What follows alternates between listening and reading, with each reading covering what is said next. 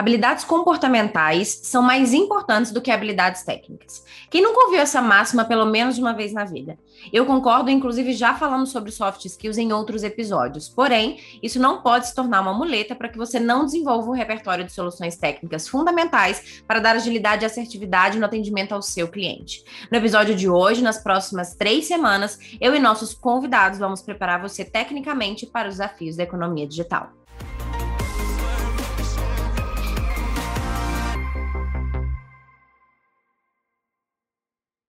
Sejam muito bem-vindos e muito bem-vindas a mais um episódio do RH Cast, um podcast com a missão de acelerar a carreira do profissional de RH, ampliando o seu repertório através de cases inspiradores e práticos. Eu sou a Jéssica Martins e sigo aqui na missão de te fazer voar. Para quem ainda não me conhece, eu sou idealizadora deste podcast, âncora do maior evento de RH da América Latina, o RH Summit, que já está com as inscrições abertas e que você pode se inscrever gratuitamente pelo link na minha bio lá no Instagram. Eu sou também palestrante, idealizadora da metodologia metodologia Lean RH e uma das idealizadoras da formação Digital Skills para RH. Eu já impactei com os meus projetos mais de 200 mil pessoas e sigo na missão de levar conhecimento em todos os níveis para os profissionais dessa área que eu tanto acredito. Se você quiser saber um pouco mais sobre mim acompanhar conteúdos que eu compartilho gratuitamente todos os dias, me segue lá no Instagram, arroba RH, e também lá no LinkedIn como Jéssica Martins. Nessa jornada de conhecimento aqui no podcast, eu conto com parceiros incríveis e que eu sugiro muito que você conheça. São eles a V Benefícios, a Companhia de Estágios, a Solides Tecnologia e a Único. Nos juntamos para criar um movimento e gerar maior transformação de RH e, consequentemente, das empresas. Criamos juntos também um manifesto do qual nos comprometemos e que você pode acessar através da página no link disponível aqui na descrição desse episódio. De 0 a 10, quão satisfeito você está com os benefícios da empresa? Você não está sozinho. 89% das empresas acreditam ter que fazer adaptações no pacote de benefícios. Conheça os benefícios flexíveis da Vi. Oito categorias de benefícios, descontos de até 60% em academias, em saúde emocional, em mais de 1.100 marcas e uma condição especial criada para você.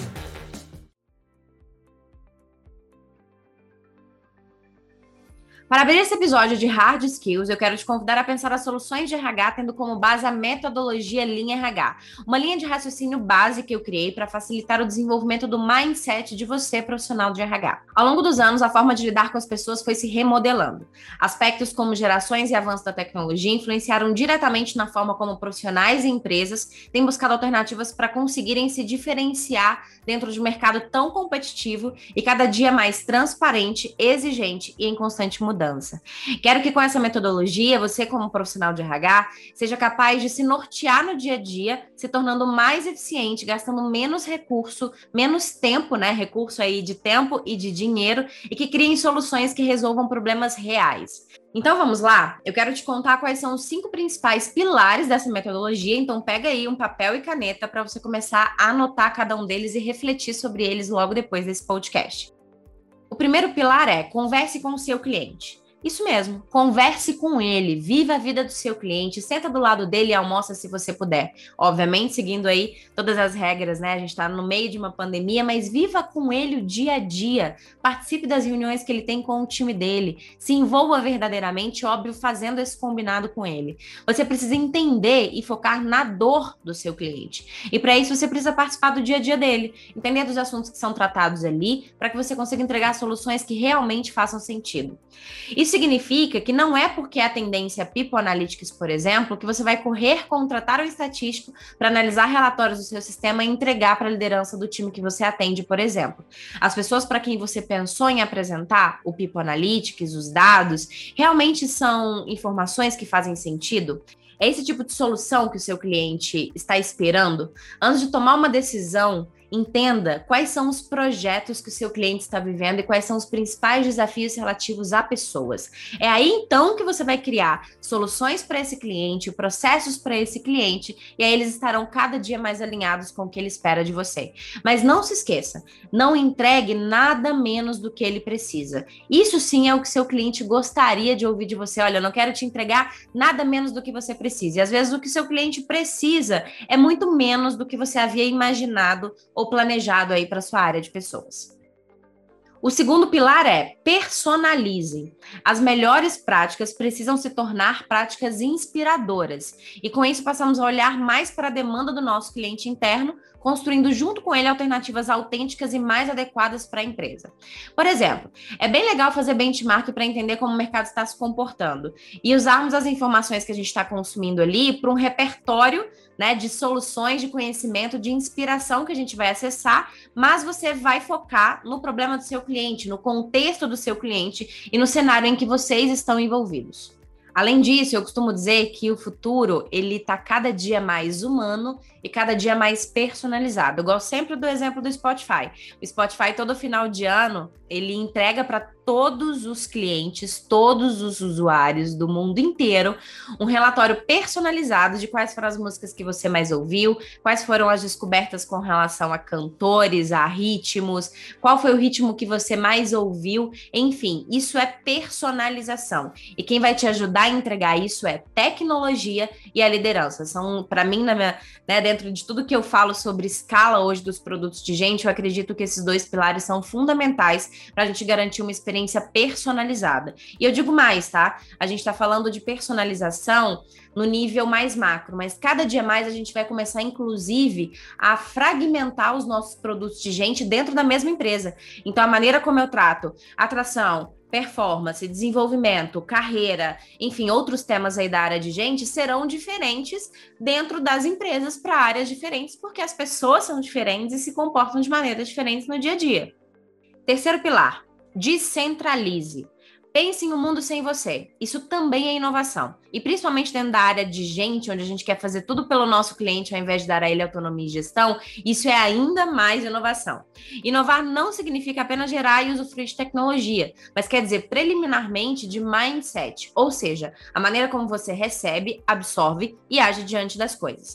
Acredite em RH que nutre as pessoas de informações sobre elas mesmas para que elas deem conta de lidar com o seu próprio gerenciamento de carreira ou gerenciamento do seu time, do negócio, de projetos ou de performance. Sim, um RH suporte. Não somos a linha de frente das empresas, mas podemos ser um motivo pelos quais elas prosperam, pelos quais elas são premiadas, reconhecidas e desejadas pelos candidatos, clientes e atingem as suas metas financeiras. Porque no dia a dia a gente apoia as pessoas para que elas sejam capazes de gerar resultados. O foco é no desenvolvimento das empresas, das pessoas e dos processos. Ao trazer o mindset da descentralização para o seu dia a dia, você se questionará a todo momento quando receber uma demanda. Qual é o meu papel nesse contexto?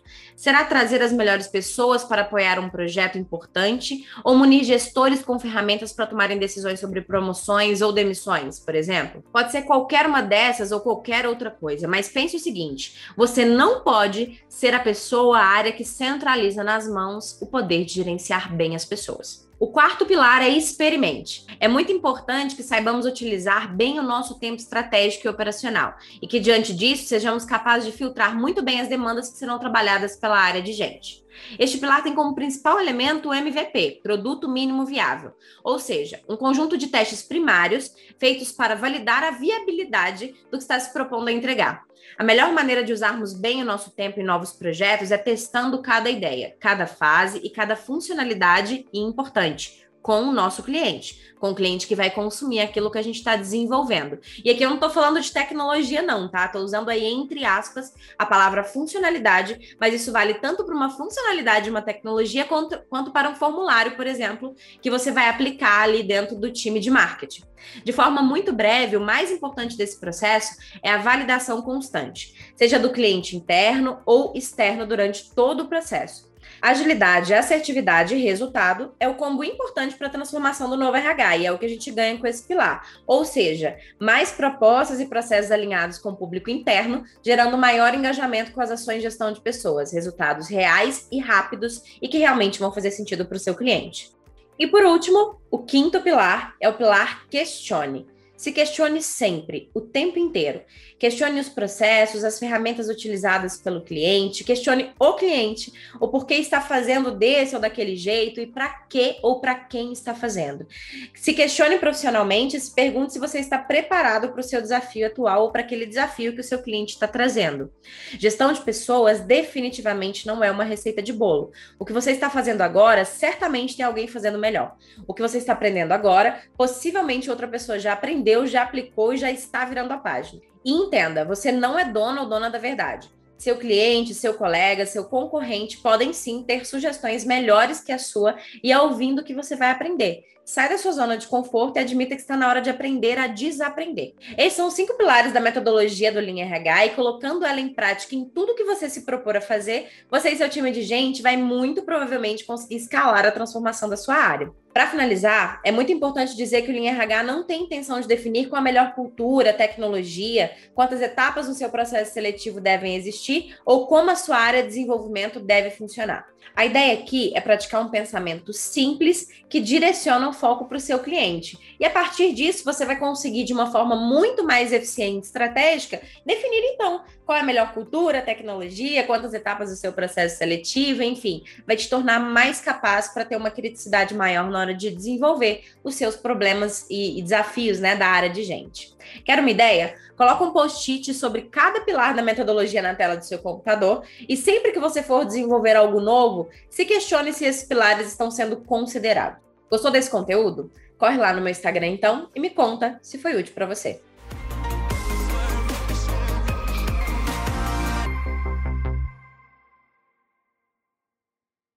É com muito prazer que eu converso hoje com o Matheus Fonseca da Móvel para falar um pouquinho sobre a importância da conexão dos produtos de gente. Já vamos explicar exatamente o que isso significa, mas antes, Matheus, obrigada pela sua participação. Se apresenta para quem não te conhece, fala um pouquinho da Móvel também.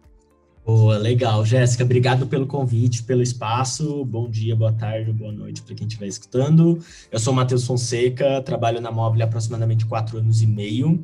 É, a Móvel é uma empresa brasileira que encontra, investe e acelera outras empresas de tecnologia para a gente chegar no nosso sonho de impactar e melhorar a vida de um milhão de pessoas. E hoje a gente já tem no portfólio empresas como Simpla, iFood, PlayKids, Zup e outras. Hoje eu estou como HR Manager aqui na Móvel e atuo nas cadeiras de Employer Branding, Compensation e também atuo como Business Partner e ao longo dessa jornada tive passagem aí pelo terceiro setor, criando uma fundação, atuei com treinamento e desenvolvimento e também com recrutamento. Super prazer estar aqui. Matheus, eu acho um desperdício quando você não conta que a sua área era marketing e vendas, que eu acho que isso é um insight tão valioso para quem está nos ouvindo, né? Saber que tem outras pessoas vindo para a área de RH, agregando com seus conhecimentos. Então, conta um pouquinho dessa sua trajetória e como que isso tem te ajudado hoje na área de RH. Boa, legal. É, então vamos dar alguns passos para trás. Eu sou formado em administração de empresas, é, então sou um administrador por formação. Quando eu fui entrar no mercado de trabalho, entrei e comecei minha carreira na área de vendas e marketing, então trabalhando com inside sales, a, ajudando a estruturar uma maquininha aí de, de aquisição e de vendas numa startup de tecnologia.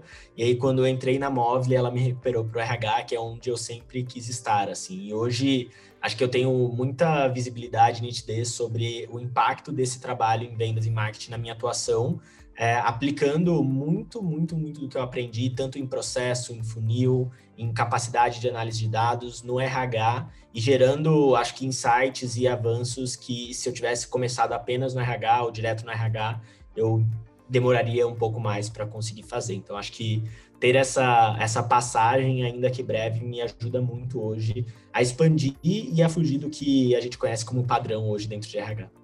Muito bom. Agora uma, uma apresentação completa e repleta de insights. Infelizmente, a gente não, não tá falando mais aqui de carreira, que senão ia dar meus spoilers. Deixei isso para depois.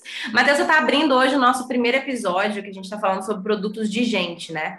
E há um tempo a gente fala bastante sobre a importância da conexão de cada uma das soluções de RH. Isso porque quando a gente está falando de experiência de, né, do colaborador, do candidato e jornada, a gente precisa conectar os pontos para garantir uma experiência fluida e muito bem alinhada para quem está passando passando por essa jornada, né? E hoje você é uma das pessoas que mais fala né, super bem aí sobre esse tema e eu queria que você trouxesse um pouquinho da sua visão sobre isso para gente.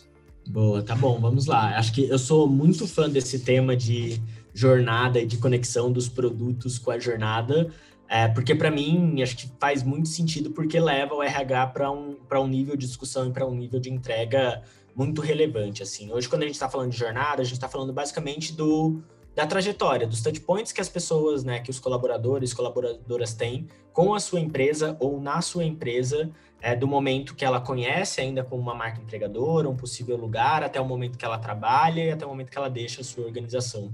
E acho que a gente, enquanto RH, atua como responsável direto por fazer com que essa jornada esteja conectada a partir de um, de um fio condutor, né? Seja a cultura da sua empresa, seja o EVP, o Employee Value Proposition, não só para entregar uma experiência relevante, né? Então, não só para ter um bom candidate experience, não só para ter um bom employee experience, porque ser bom por si só não traz resultado, mas para criar uma jornada que leve essa pessoa para um nível de entrega e resultado que impacte diretamente a nossa organização.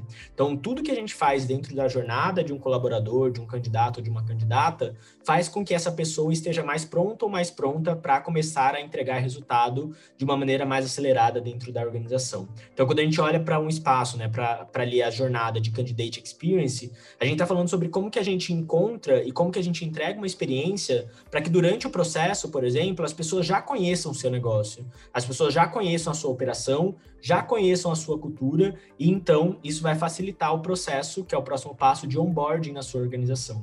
E quando você olha para o onboard, você está falando como que você recebe e entrega para essa pessoa o mais rápido possível, da maneira mais didática possível, todas as informações que ela precisa, todas as ferramentas, todos os acessos, todas as conexões, para que ela comece a rampar e chegue no nível de entrega satisfatório ou perto do satisfatório o mais rápido possível. Então, acho que quando a gente está falando de jornada, a gente não está falando só sobre ter uma experiência legal, o envio de um kit ou uma camiseta bonita que a gente manda para casa da pessoa, porque isso, no final do dia, não é o resultado principal. A gente está falando sobre como que a gente cria é, uma, é, uma jornada, né? como a gente desenha etapa a etapa para que essa pessoa esteja cada vez mais preparada para chegar num nível full de entrega, num nível full de impacto e gerar resultado para sua organização. Se você peca em qualquer uma das etapas, ou se você pega de maneira é, sequencial em várias dessas etapas, você vai fazer com que a pessoa demore mais para rampar, com que ela gere menos resultado, talvez ela saia mais rápido da sua organização. Então, se eu não tenho um bom candidate experience, se eu não encontro a pessoa certa, se eu não faço um processo certo, talvez a pessoa entre sem ter todas as informações do que funciona e o que não funciona. Se eu não recebo bem essa pessoa, talvez ela demore mais para entender o contexto. Se eu não faço um bom ciclo de desempenho, talvez a pessoa demore mais para perceber quais são os pontos de desenvolvimento que ela tem. E isso vai fazendo com que a sua principal entrega enquanto RH, que é uma pessoa pronta, desenvolvida e gerando impacto, demore mais para chegar. Então, a gente vai ficando cada vez mais distante dessa entrega tão relevante que a gente tem enquanto área de gente. Então, ter consciência sobre essa jornada e ter consciência sobre a nossa responsabilidade e sobre como cada uma das etapas tem relevância na entrega final é muito importante para que a gente ativamente consiga conduzir essa jornada e consiga fazendo e fazendo mudanças ao longo dela para que esse resultado seja acelerado e seja maior cada vez mais.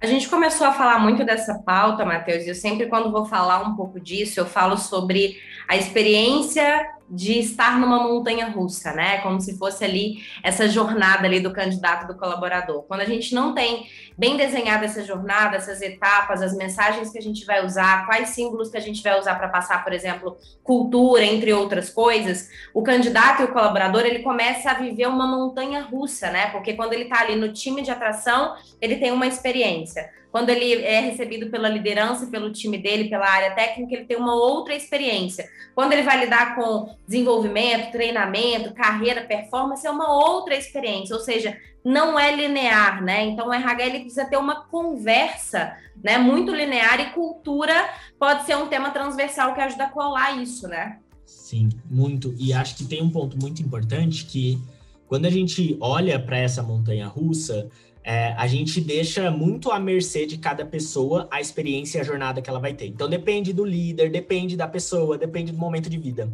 E cada experiência, ela é personalizada por si só. Mas quando a gente fala de uma organização, a gente sabe, ou pelo menos a gente deveria saber, quais são as principais mensagens, o que, que gera desempenho, o que, que gera resultado. E a ideia de pensar uma jornada é você basicamente atacar dois pontos. Você atacar os sentimentos negativos, digamos que os pain points, para que eles sejam reduzidos o mais drasticamente possível. E aí, dando um exemplo, toda vez que alguém entra numa organização, existe medo e ansiedade por estar chegando num lugar novo. O papel do onboarding é reduzir esse medo e ansiedade para que isso não impacte o resultado e a performance daquela pessoa. Então, a gente, enquanto RH, pensando numa jornada, a gente reduz esse ponto de dor. E acho que o segundo ponto de pensar em jornada é potencializar os sentimentos positivos e os sentimentos que geram performance. Então, se você sabe que ter um ambiente transparente e garantir que as pessoas estejam seguras para estar num ambiente transparente gera performance, você tem que, ao longo da sua jornada, fazer com que esse sentimento chegue o mais rápido possível e seja o mais potencializado possível. Então, quando a gente olha né, para como conectar, acho que na minha cabeça tem dois princípios que ajudam muito, tanto né, para entender quais são esses pontos, quanto para gerar essa conexão. Um, e acho que o, o, o mais é, tangível é a própria cultura da empresa.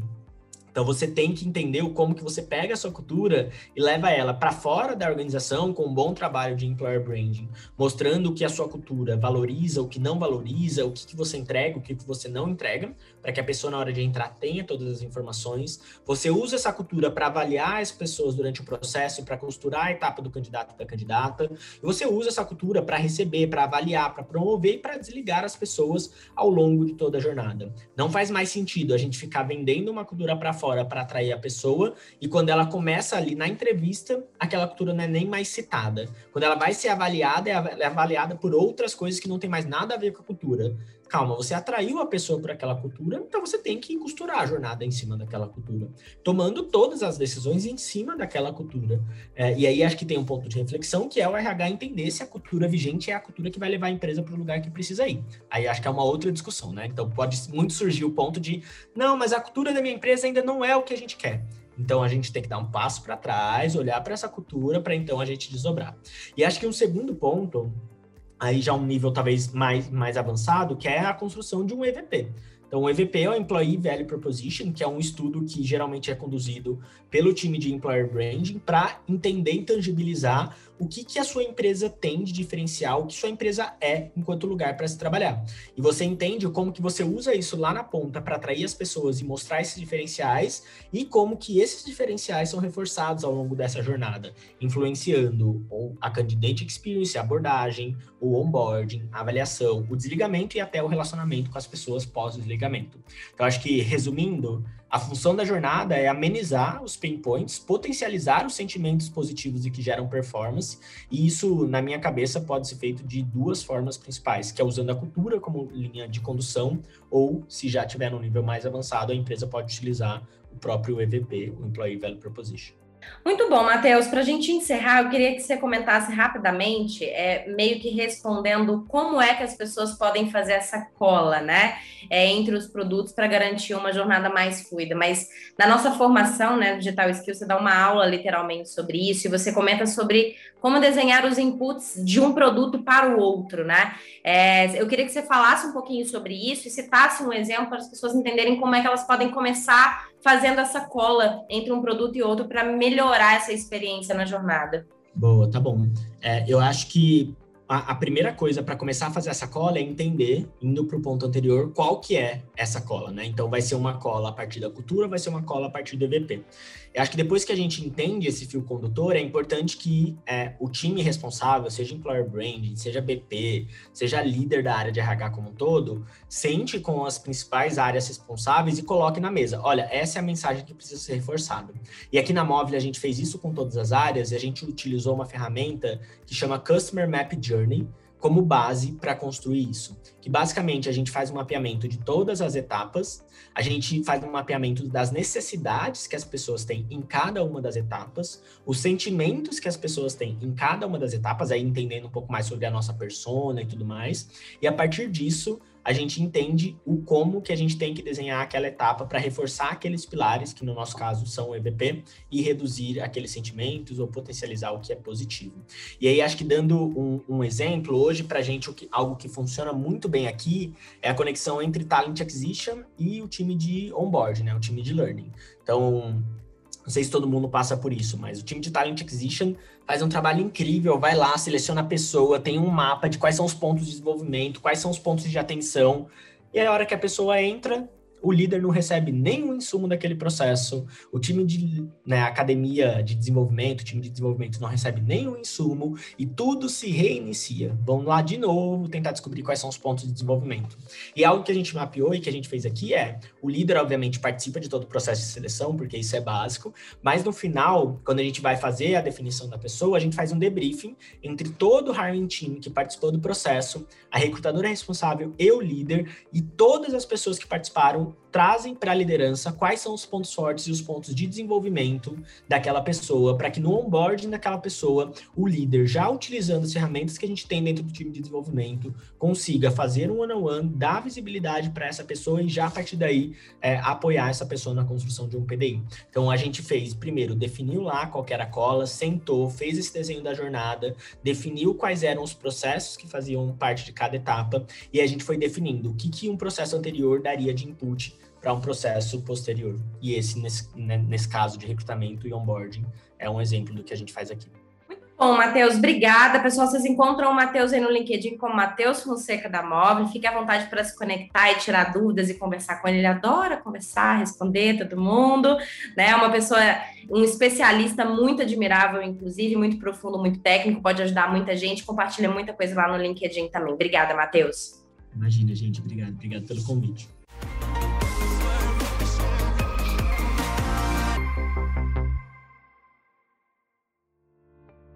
E no Carreira em RH de hoje, nosso momento juntos, onde eu te indico algumas coisas para você desenvolver a sua carreira, aumentar o seu repertório de, de, conhecimento, de soluções, eu quero recomendar a leitura de um livro que mudou a minha visão de produto e serviço. A partir dessa leitura, eu criei a metodologia Lean RH e tenho trazido muitos dos conceitos do livro para dentro do meu discurso de como o RH precisa se organizar para atender aos problemas dos seus clientes. Startup Enxuta, do Eric Ries, é um livro de capa azul, bastante comercializado, ou seja, muito fácil de encontrar. Mas se você quer ler ele de imediato, você consegue encontrá-lo na versão online gratuita em um site que eu adoro, que tem vários livros aí na versão PDF gratuitos, que é o lelivros.love. Então, LE de ler, né? livros.love. Além disso, na temporada 3, o episódio 30 do Resumo Cast, que é um podcast que eu adoro recomendar, que trata aí de resumos de livros, você também consegue ouvir o resumo deste que eu estou indicando e um pouquinho da visão dele sobre né, o, o livro, sobre as ideias do, do RIS também. E por fim, não se esqueça do que eu sempre falo, sempre que eu posso que eu toco nesse assunto de ampliar repertório né? Tenha o hábito de aprender sobre outras áreas. Isso vai ampliar sua mente e te tornar um profissional muito à frente da grande maioria. E é sempre um prazer desenvolver este conteúdo aqui. Eu realmente espero que esteja sendo agregador para sua trajetória profissional. Se você é novo ou nova por aqui, eu recomendo que você comece do começo. Esse já é o quinto episódio. A gente está abrindo aqui para falar um pouquinho sobre hard skills, sobre produtos de gente, mas nós temos outros quatro episódios lá atrás falando sobre autodesenvolvimento e carreira de RH, então é bem importante que você comece do começo. Reforço o convite para que você não apenas me siga nas redes sociais, como acompanhe também né, os nossos parceiros aqui, a Vi Benefícios, a Único, a Solids Tecnologia e a Companhia de Estádio. Sem eles, absolutamente não seria capaz de fazer esse podcast. Ah, e parabéns por se dar esse momento, tá? Por cuidar da sua carreira. Não se esqueça nunca que eu tô junto com você. Até a próxima semana.